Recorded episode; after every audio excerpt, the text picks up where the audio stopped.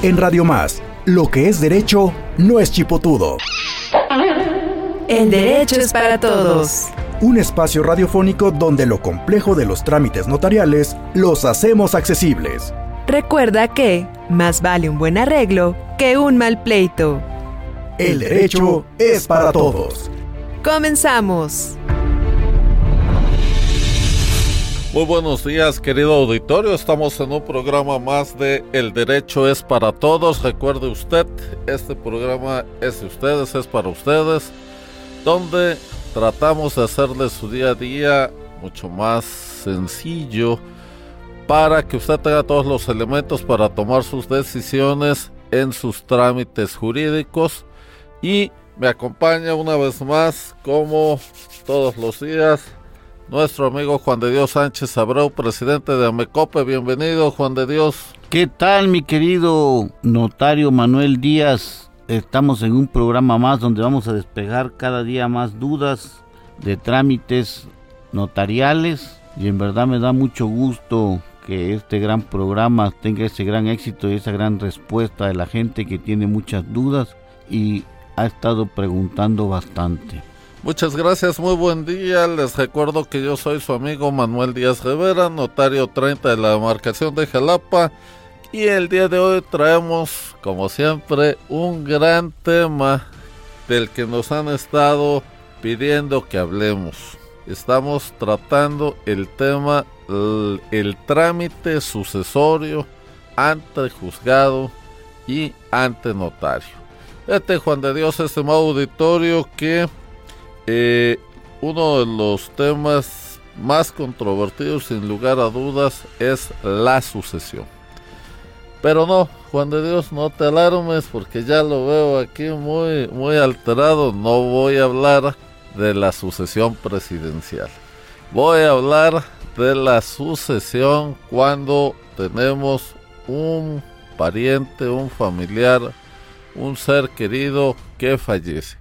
Y entonces tenemos que hacer una sucesión, un trámite jurídico. Si hay testamento se llama sucesión testamentaria y si no hay testamento se llama intestado. Fíjense ustedes que tal vez este tema es el que más polémica desata. Hay muchos, muchas leyendas urbanas sobre las sucesiones y los intestados. Y es muy común que lleguen personas a la notaría y me digan, oiga, es que pues hay que hacer el intestado ya porque si no todo se le va a quedar al gobierno. Y entonces yo les digo, no, mire, a ver, es muy sencillo. Si hay testamento, el testamento dice quiénes son los herederos. Si no hay testamento, la ley dice quiénes son los herederos.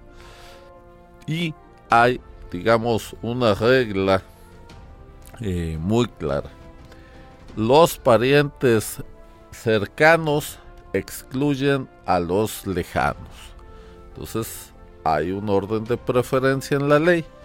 Si una persona no tuviera absolutamente ningún familiar, entonces sí hereda la hacienda del Estado, el gobierno, vamos a decirle así.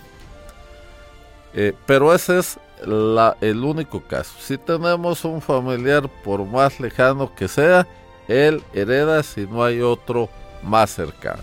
Entonces, no, digamos, ese no es un tema que nos deba de preocupar, ni mucho menos.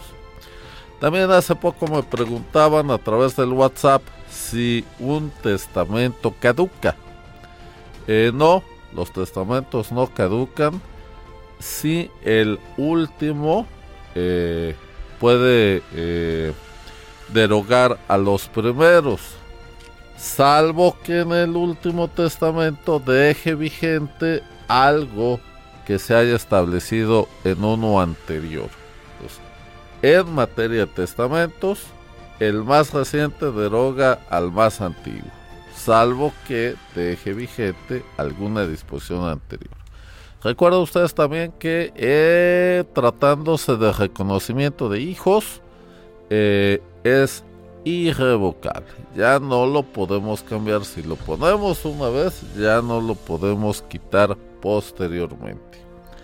Ok, entonces, otra vez, Si hay testamento se llama sucesión testamentaria, si no hay testamento se llama sucesión intestamentaria o intestado. ¿Ok? Muy bien, y hay dos formas de tramitarlo. Vamos a ver estas dos sucesiones tienen características distintas y hay dos formas de tramitarlos que eh, también tienen sus características estos trámites, de tal manera que por así decirlo tenemos cuatro procedimientos distintos, muy parecidos entre ellos y con algunos este, variantes, con algunas consecuencias, pero eso es lo que vamos a ver el día de hoy. Eh, si no hay testamento se llama intestamentaria o intestado, ¿no? Y eso es lo que muy comúnmente la gente dice, pues murió intestado o quedó todo intestado y tal pareciera que es algo muy complicado, muy difícil, de mucha alarma. Está usted escuchando El derecho es para todos. No te quedes con las dudas, porque para uno que madruga, hay otro que no se duerme. Envíanos tus preguntas al WhatsApp 2281 380854. El derecho es para todos. Continuamos.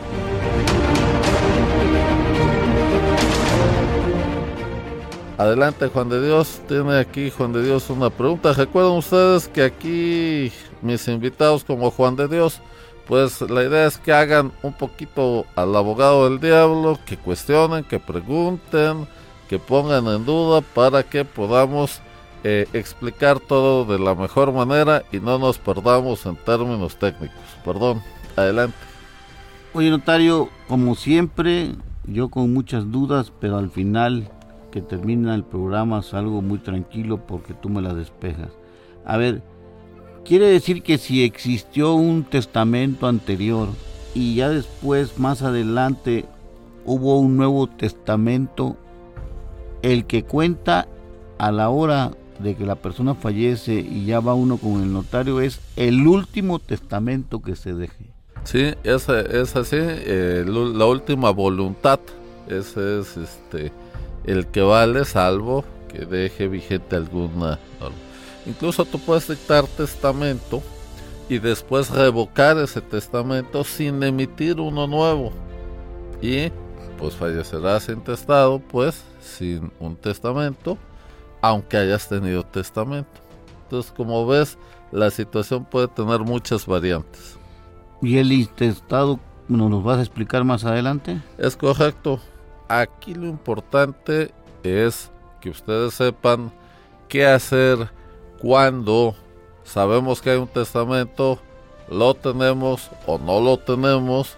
Entonces todo esto, la idea del día de hoy es que ustedes puedan tomar su mejor decisión. Vamos a pensar en varias hipótesis. Uno, eh, yo tengo un testamento y entonces luego en las películas hollywoodenses, este, este auditorio Juan de Dios, pues vemos que este ponen un video, ¿verdad? Y el testador pues les empieza a hablar casi casi como si estuviera interactuando ahí, adivinando las expresiones, los gestos de la gente, etcétera. Bueno, señores, eso en México no existe jurídicamente hablando. Estamos hablando de que el testamento es un acto jurídico que se otorga ante notario, aunque hay otros tipos de testamento. No vamos a hablar hoy de todos los tipos de testamento, no es el tema, nada más sí del procedimiento.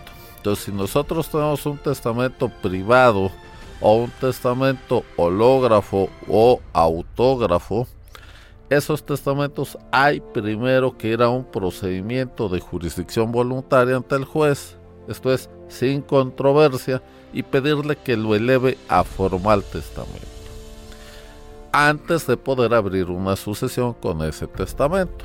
¿Qué tendrá que hacer el juez? Pues llamar a los testigos, revisar las circunstancias, tal vez este, para verificar que el autor del testamento haya fallecido de la última enfermedad, su certificado médico para revisar la causa, las fechas, etcétera. Dependerá de cada caso, pero en esos testamentos hay que elevarlos a formal testamento antes. Pero para no complicar esos temas, vamos a pensar en un testamento público abierto otorgado ante notario. Hay un tipo de testamento antes de seguir que se llama eh, notarial cerrado. Ese testamento tiene una, un tratamiento especial porque ahí el notario no redacta, lo redacta el testador y se lo lleva al notario para depositarlo manifestándole que en ese sobre se encuentra su última voluntad. El notario levanta un acta y demás. Si ese sobre es abierto antes de que llegue al juez para su apertura, ya no vale. ¿Sale? Entonces, muchas veces yo recuerdo a alguien que, que incluso asentó en el sobre y este sobre se cambió porque se maltrató, etcétera. Bueno, pues ya lo echaron a perder y ya no se cumple el objetivo. Esto a veces es, complicado, auditorio, y, y, el consejo del día de hoy es el siguiente. Me ha tocado mm, ver que cuando mucha gente ya es mayor de edad, pues teme hablar de su testamento con sus hijos. Y entonces, eh, en el mejor de los casos, va y hace su testamento, pero no les dice. O les dice otra cosa, lo que los hijos quieren escuchar. Y ahí es donde se genera el conflicto, porque eh, los hijos están esperando algo que no llegue. Y muchas veces los hijos incluso eh, invierten en los bienes del padre eh, ya con la promesa que va a ser de ellos y resulta que es otra cosa. Entonces es donde viene el conflicto. Me ha tocado que llegue el testador con un hijo, oh, pues él es el bueno, porque él es el que me cuida, el que me mantiene, el que me da, el que me ayuda, el que me cura, etc. Y pasa, no sé, un año y viene así con cara de enojado con otro hijo. Entonces ya, ya sé la situación, ya sé lo que pasa. Entonces, este, dice, oiga, pues me dijeron que supuestamente yo aquí otorgué un testamento. ¿Y quién le dijo? ya sabiendo la situación. No, no, pues, pero quiero ver si... Y ya entonces agajo al hijo y le digo, a ver, mira, seguramente pasó esto. Te dice que esto es para ti, pero ya le dijo antes a otro hijo que es para él y tal y él te dice que no ha venido, pero sí vino. Y aquí están las fotografías porque eh, la ley de notario nos permite a los notarios obtener o, propiciar sistemas de seguridad más allá incluso de los que la propia ley establece. Y en mi caso yo saco fotografías aparte de la firma, ponemos huellas digitales o dactilares y eh, en muchos casos tomamos video. Y eso nos permite demostrarle a la gente que sí fue, ¿verdad? Y entonces cuando ya la persona dice, bueno, bueno, vamos a ver esto de otra forma y demás. Entonces, recomendación. Yo lo decía en un programa pasado, a ver, no es tema de hacer un testamento. El tema es hacer un buen testamento. Pensado, meditado, con reglas claras, que nos permita cumplir el objetivo del testamento, que es evitar problemas a nuestros seres queridos. Perdón, Juan, te veo dudoso el día de hoy. es que sí, porque a mí me prometieron una cosa y en el testamento va a salir otra.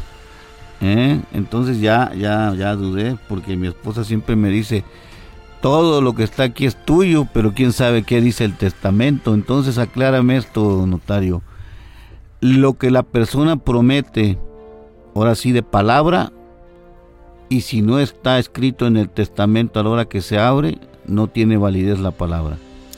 Es correcto, tiene que estar plasmado en un testamento válido, este, claro, para que pueda surtir los efectos jurídicos. Perfecto. Está usted escuchando El derecho es para todos. No te quedes con las dudas, porque... Camarón que se duerme, se lo lleva la corriente. Envíanos tus preguntas al WhatsApp 2281 380854. El derecho es para todos. Continuamos.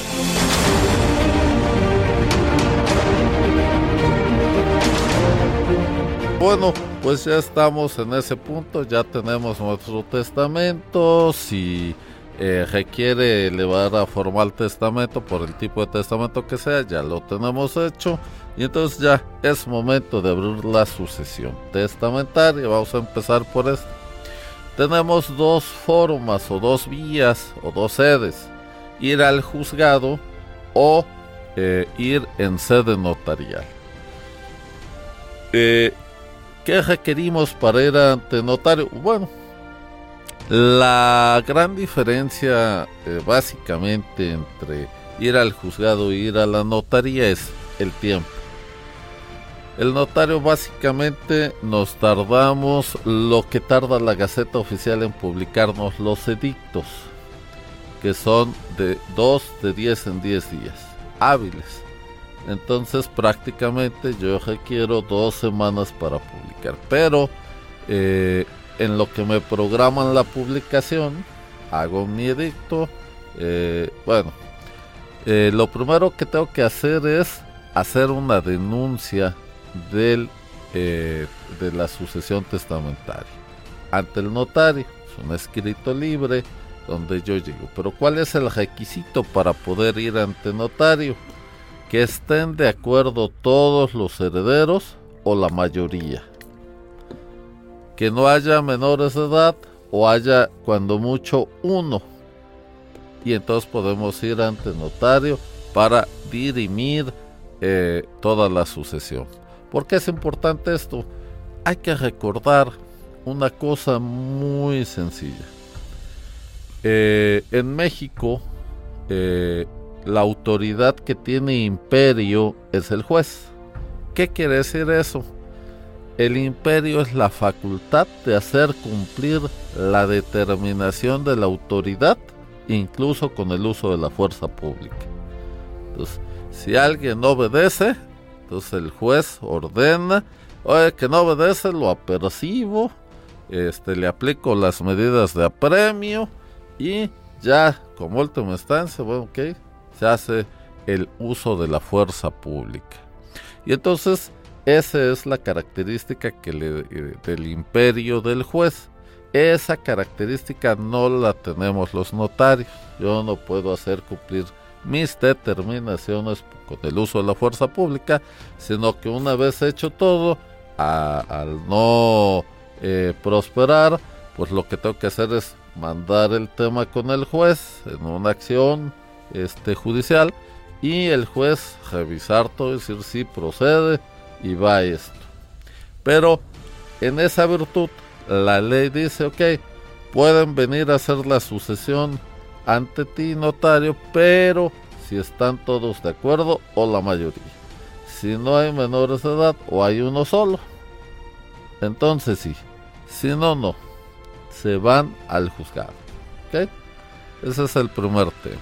Y entonces ya tenemos nuestro testamento, ¿verdad? Porque pues el, difunto se lo entregó a alguien en vida, le dijo, mira, aquí está mi testamento, si yo me muero, aquí checan todo el show. Muy bien. Y entonces ya se llega ante el notario, se hace una solicitud y se le agrega el testamento. Eh, obviamente hay que acreditar, ¿verdad? Que la persona que dice es quién es. Entonces, para eso y por ser un tema también de que va a implicar traslados de dominio, esto es eh, actos eh, vulnerables de acuerdo a la ley antilavado de dinero, tenemos que acreditar un expediente único y obviamente que necesitamos agregar entonces pues la identificación oficial, generalmente el INE, acta de nacimiento, este CURP, eh, el eh, constancia de situación fiscal y el comprobante de domicilio, recuerden ustedes, no mayor a tres meses, actual, etcétera. Con esos cinco documentos y un documento muy importante para estos trámites, siempre, pues el acta de defunción, sino cómo vamos a iniciar una sucesión sin demostrar que ya falleció el autor de la sucesión. Muy bien, entonces ya tenemos todos esos elementos, ya tenemos la solicitud, la presentamos al notario. El notario levanta un acta donde radica esa sucesión. Y comúnmente recuerden ustedes que en el testamento podemos nombrar albacea. Podemos, no es obligación. Pero vamos a pensar que en este sí está. Está nombrado el albacea. Desde ese momento hacemos el nombramiento de albacea. Y bueno, aquí entonces entramos a un tema interesante que ahorita no vamos a desarrollar a profundidad, pero el albacea es, Juan, querido auditorio, la persona que va a representar esa sucesión. Y aquí empezamos con el primer problema jurídico. Miren ustedes. Eh, quiero comentarles esto, que tampoco vamos a profundizar, pero que es importante. Una sucesión es un trámite jurídico. Y entonces vamos a pensar, Juan, que tienes alguien que te debe. Y esa persona se muere. Entonces ahí nace el dicho de cómo que se murió si me debía, ¿verdad? Entonces dices, bueno, a ver, eh, ¿qué puedo hacer? Ya se murió este compadre, me debió un dinero, se pierde tu dinero, o lo puedes recuperar. Bueno, pues indudablemente que lo puedes recuperar. Pero ¿qué tienes que hacer? Pues demandar a la sucesión. Oye, ¿y, ¿y, a quién? Porque la sucesión es un trámite, no es una persona jurídica. Recuerden ustedes que solamente pueden tener personalidad jurídica pues las personas, los seres humanos, nacidos vivos o viables, etcétera, etcétera. Entonces dices, bueno, ¿cómo voy a demandar a un trámite jurídico? Bueno, hay un problema aquí de nuestro sistema jurídico que nace de unas teorías eh, eh, denominadas francesas sobre el acto jurídico y en contraposición, digamos, con las teorías alemanas, que ni eran todos alemanes ni eran todos franceses pero que se basa más que nada en el negocio jurídico.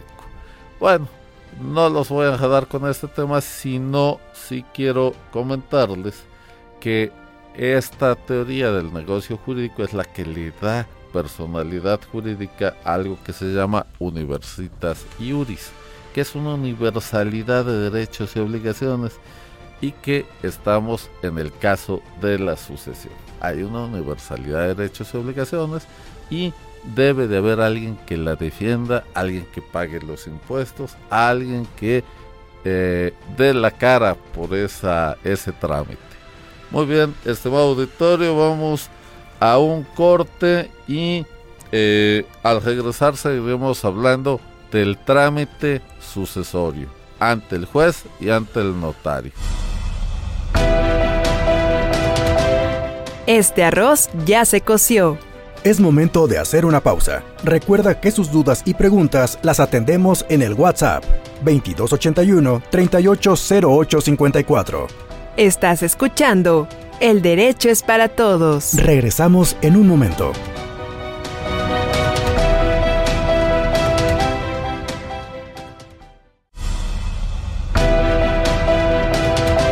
Estamos de vuelta en El Derecho es para Todos. Envíanos tus dudas y preguntas al WhatsApp 2281 38 Todos coludos o todos rabones. El derecho es para todos. Continuamos.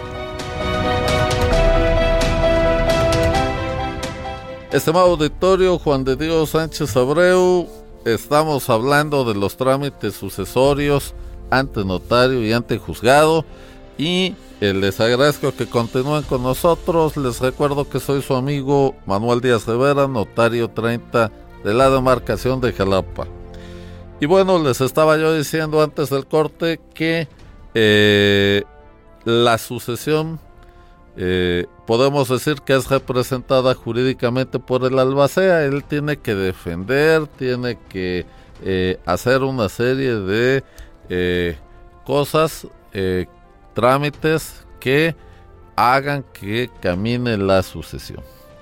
Eh, ya les expliqué por qué decimos que representa la sucesión, lo dice la ley, pero eh, es un tema ahí de teorías, un poquito ahí complicadas que no vamos a entrar a ver en este momento, pero eso es lo importante. Entonces, Juan, te debía tu amigo eh, Gelacio, se murió, este, y entonces ahora tenemos que demandar a la sucesión, esto es a la albacea de la sucesión. Y no pierdes tu dinero, no te preocupes porque ya te veo apurado que quieres empezar la demanda con calma, no hay problema. Muy bien, entonces tenemos pues eh, que denunciamos la sucesión ante notario. No es una denuncia penal, es una denuncia civil. Esto es, lo ponemos en conocimiento. Eh, el notario radica en una acta notarial la sucesión y como tenemos testamento y decíamos que teníamos nombrado albacea, entonces se hace el nombramiento de albacea. Miren ustedes, el testamento, el nombramiento de albacea en el testamento no le da el carácter de albacea a una persona, sino que es quien está nombrando el testador.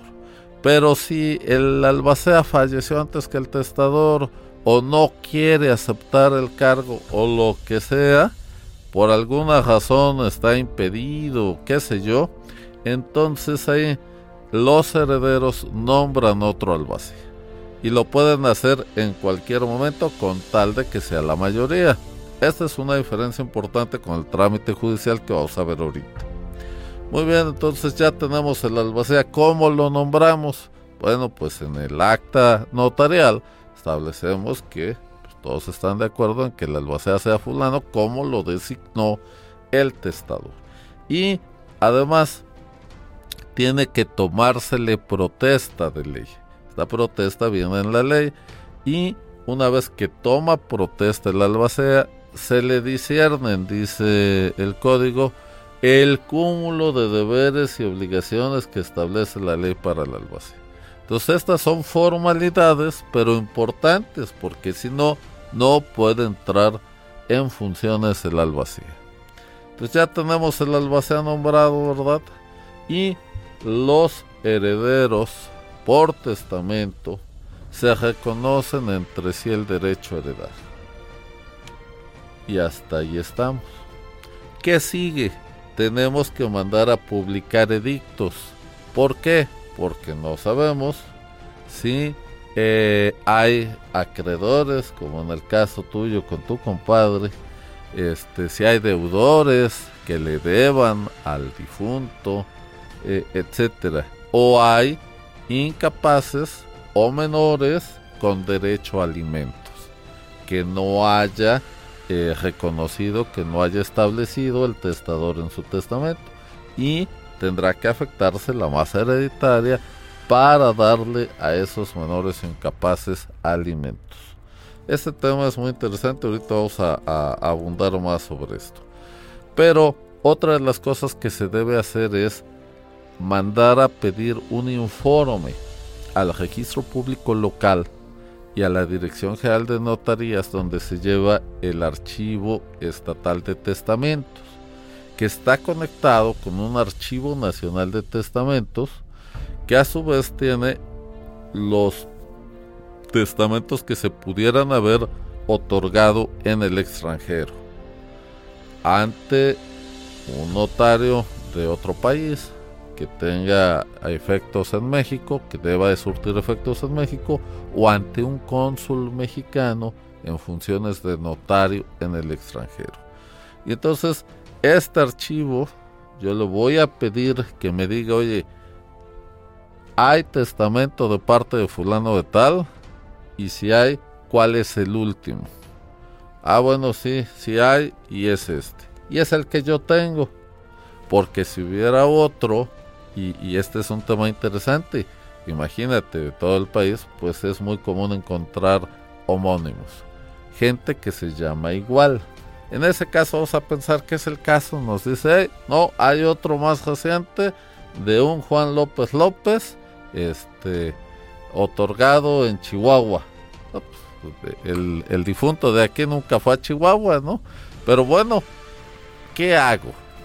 Entonces, tomo los generales de el testador de aquí y le digo al encargado del archivo, oye, el señor Juan López López que otorgó testamento en la notaría 1 de Pajal, Chihuahua, sus papás eran Juan López Pérez y Juana López Acosta, este, y nació tal día en tal lugar, su esposa fulana, ya él me contestará, no, ese no es, es otro Juan López López. Ah, ok, perfecto.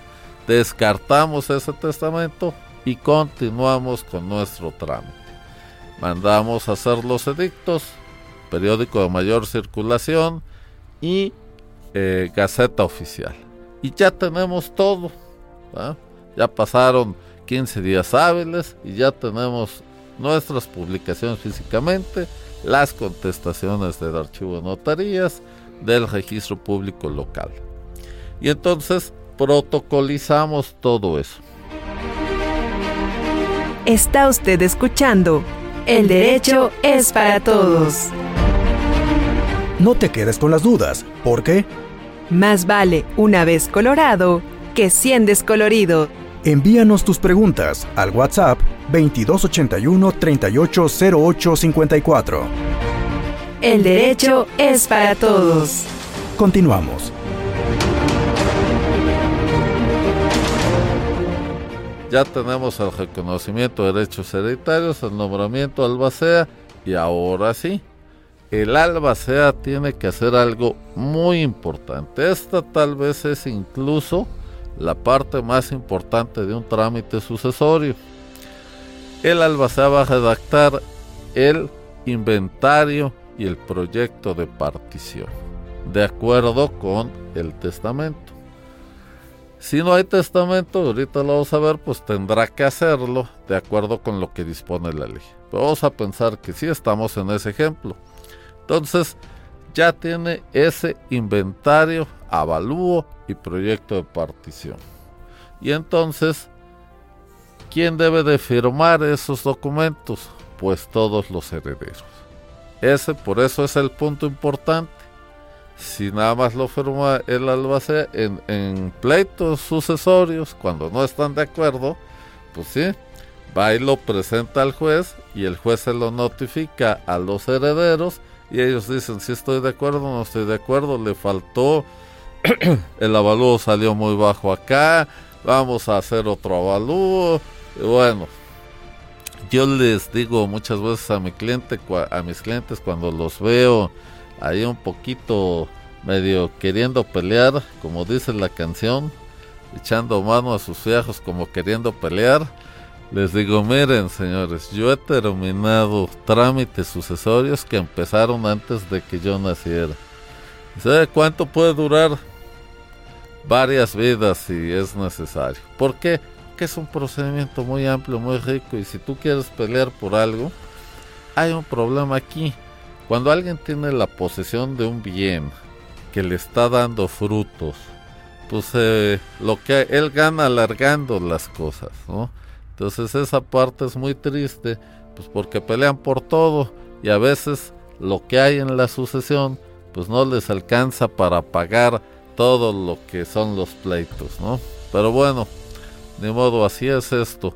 Entonces les digo, ya tenemos todo, ya tenemos el proyecto de partición, ya todos están de acuerdo y ahí eh, con la rendición de cuentas de la albacea que hacemos todo en una sola acta, terminamos prácticamente el trámite notarial ante notario. ¿Qué va a seguir? La adjudicación de los bienes. Ya ya no es necesario que firmen todos, solamente la albacea y el heredero o legatario que va a heredar. Recuerden ustedes que el legatario es el que adquiere a título específico, esto es, en el testamento ponemos pues nombre de herederos a fulano, sutano y mengano.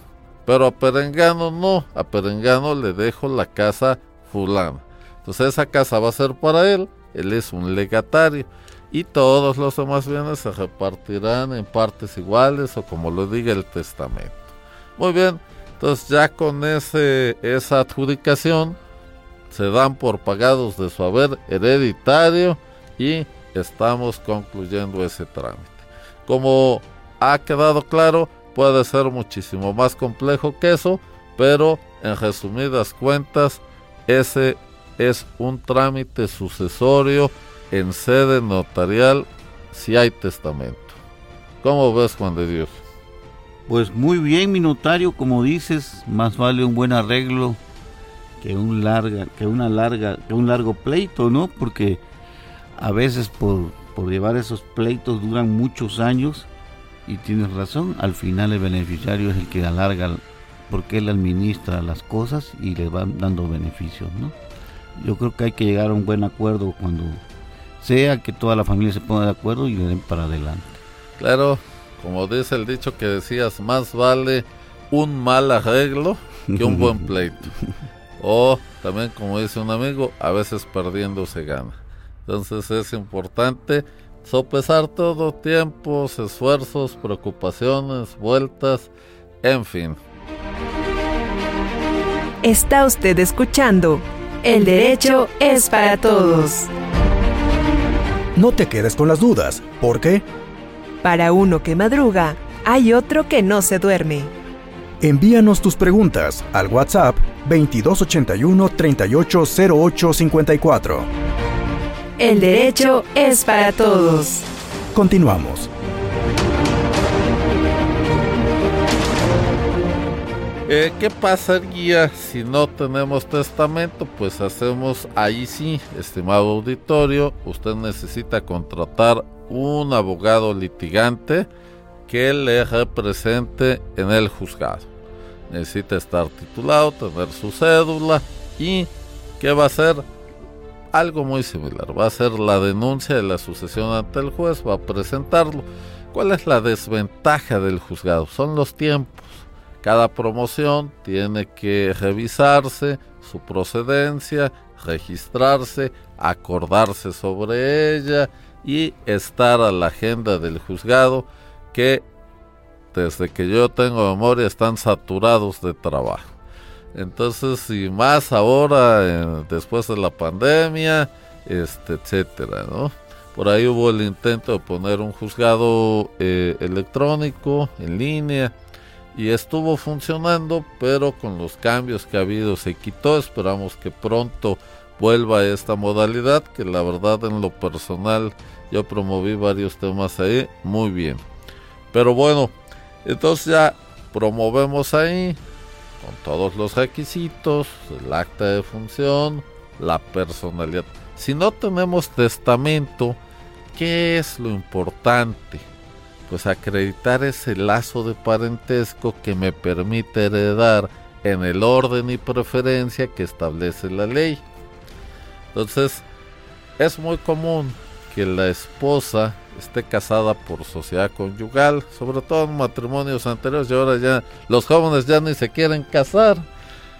Puro concubinato o semi-concubinato, decía un maestro. Entonces, bueno, tenemos una esposa casada por sociedad conyugal, en el ejemplo que vamos a trabajar ahorita, y entonces, pues ella va por el 50% de los bienes que estaban a nombre del eh, difunto. ¿Y qué pasa? Que mira, es muy común que diga la gente, a ver, se murió mi marido, ¿verdad? Pero esta casa estaba a mi nombre, entonces esta casa es mía, no la meto ahí. Pues no, porque la mitad de la casa que está a nombre de la señora, pues estaba, eh, era, tenía derecho el difunto por la sociedad conyugal, porque la sociedad conyugal ahora sí no nada más es de allá para acá, sino también de aquí para allá. Entonces, ese 50% de la casa de la señora, aunque ella siga viva, pues está intestado. Es un derecho personal que le corresponderá a alguien. Y eso es lo que tenemos que cuidar y considerar. Muy bien, entonces comparece ella con dos hijos. ¿verdad? Ella acredita el, este, lazo matrimonial y la sociedad conyugal con su acta de matrimonio. Y los hijos acreditan su parentesco con su progenitor, con sus actas de nacimiento. Entonces mucha gente o muchas dependencias ahora están pidiendo actas de formatos de actas de nacimiento recientes. Entonces ese, es un error salvo que ya no se vea. Tenemos una gran deficiencia en esta área del registro civil.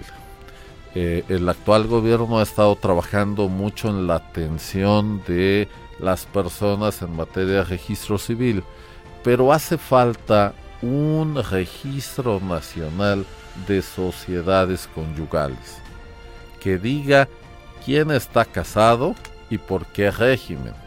Porque la Suprema Corte, sobre todo en temporadas 7, 8 épocas, eh, estuvo protegiendo mucho a la sociedad conyugal, incluso decretando nulidades de ventas si no comparecía el cónyuge. Y entonces le dio efectos reales a derechos personales. O sea, le dio efectos sobre las cosas como si fueran copropietarios, cuando lo que hay es un derecho personal a la liquidación de la sociedad conyugal. Esto es, si tú compras un inmueble y está tu nombre casado por sociedad conyugal con tu esposa, ella no es copropietaria contigo. Ella tiene derecho a que por tu muerte o por un divorcio o por cambio de régimen matrimonial, al liquidarse la sociedad conyugal, se le dé el 50% del producto de esa venta o, o de lo que sea. Está usted escuchando El derecho es para todos. No te quedes con las dudas, porque Camarón que se duerme, se lo lleva la corriente. Envíanos tus preguntas al WhatsApp 2281 380854. El derecho es para todos. Continuamos.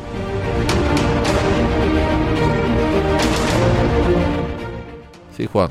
Oye, notario, me queda claro que el intestado es cuando no existe un testamento. Cuando una persona fallece y no dejó un testamento, entonces quiere decir que hay un testado.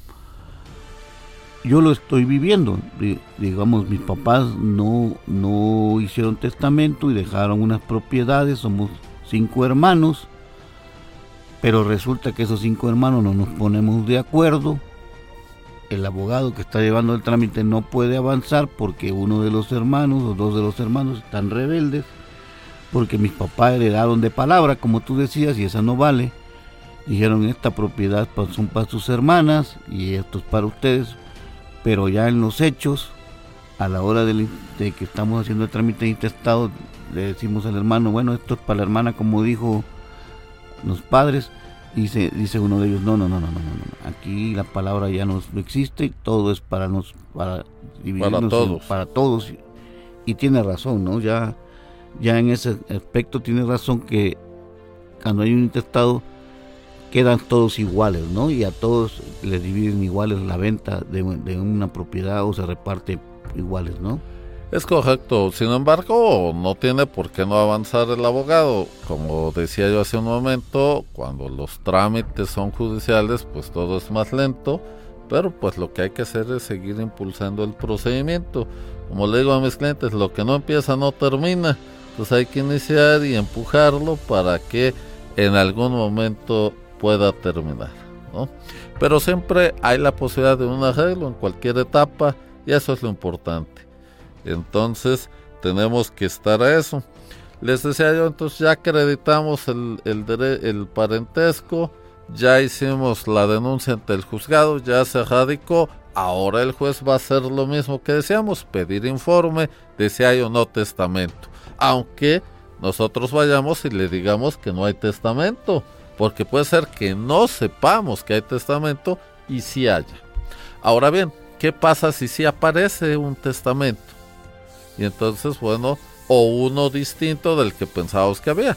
Pero bueno, que denunciamos como intestado y resulta que si hay testamento, entonces pues hay que pedir que se varíe el procedimiento y que de te- intestado se convierta en testamentaría. Y eso es todo, no tiene mayor problema. ¿Qué sigue? Pues que el juez ordene la publicación de dictos, etcétera.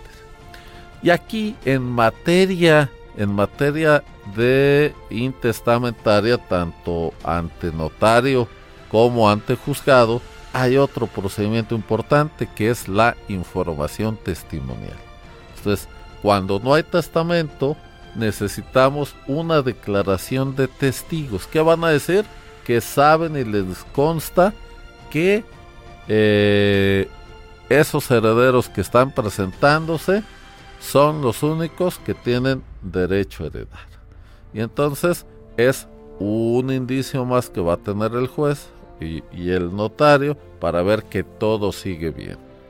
Está la publicación de dictos donde se va a llamar a todos los que tengan interés, está la declaración de testigos y entonces ya tenemos todo, no se presenta nada, nadie a pelear herencias, este, tenemos ya la declaración de los testigos, ahora sí eh, vamos a reconocer derechos. Fíjate cómo en la testamentaria desde el principio hicimos eso y en la intestamentaria es hasta después de que hacemos todo el procedimiento vamos a reconocernos derechos entre los herederos, a nombrar al basea y ahora sí, a formular proyecto de partición, inventario avalúo, proyecto de partición, etcétera. ¿Sale? Muy bien. Pues eh, nos faltan todavía muchos temas, eh, se nos está agotando el tiempo. Eh, este tema es muy muy amplio, muy rico en circunstancias. Es muy importante, querido auditorio, como siempre les digo, acudan ante el notario de su confianza, él sabrá darles el mejor consejo. Y como siempre, tenemos el WhatsApp, invitarlos en la que nos sigan en las redes sociales, que nos den like, manita arriba, que se comuniquen con nosotros, que nos manden sus dudas, sus preguntas. Eh, estamos para servirles. El Derecho es para Todos es un programa para ustedes y de ustedes. Tratamos de darles los elementos más accesibles a, la gran mayoría que no son abogados y que puedan tener los elementos para resolver su día a día, hacer sus trámites y poderse defender en un momento dado. Muy bien, les recuerdo, soy su amigo el notario Manuel Díaz, notario 30 de la demarcación de Jalapa. Estamos transmitiendo desde RTV Radio para todos ustedes con el gusto de siempre. Muchas gracias Juan de Dios. ¿Algo más? Pues me queda muy claro, como siempre en cada programa, tus consejos, notario, y pedirle a todos los que escucha que te sigan, que te pregunten, ahí está el WhatsApp, ahí están tus redes sociales del programa para que despejen todas sus dudas contigo. Muchas gracias, que tengan ustedes un excelente día y el próximo programa continuaremos con este interesante tema. Esto fue El Derecho es para Todos un espacio radiofónico donde lo complejo de los trámites notariales los hacemos accesibles. Recuerda que más vale un buen arreglo que un mal pleito. Esperamos tus dudas y preguntas al WhatsApp 2281 380854. El derecho es para todos. No dejes para mañana lo que puedas hacer hoy.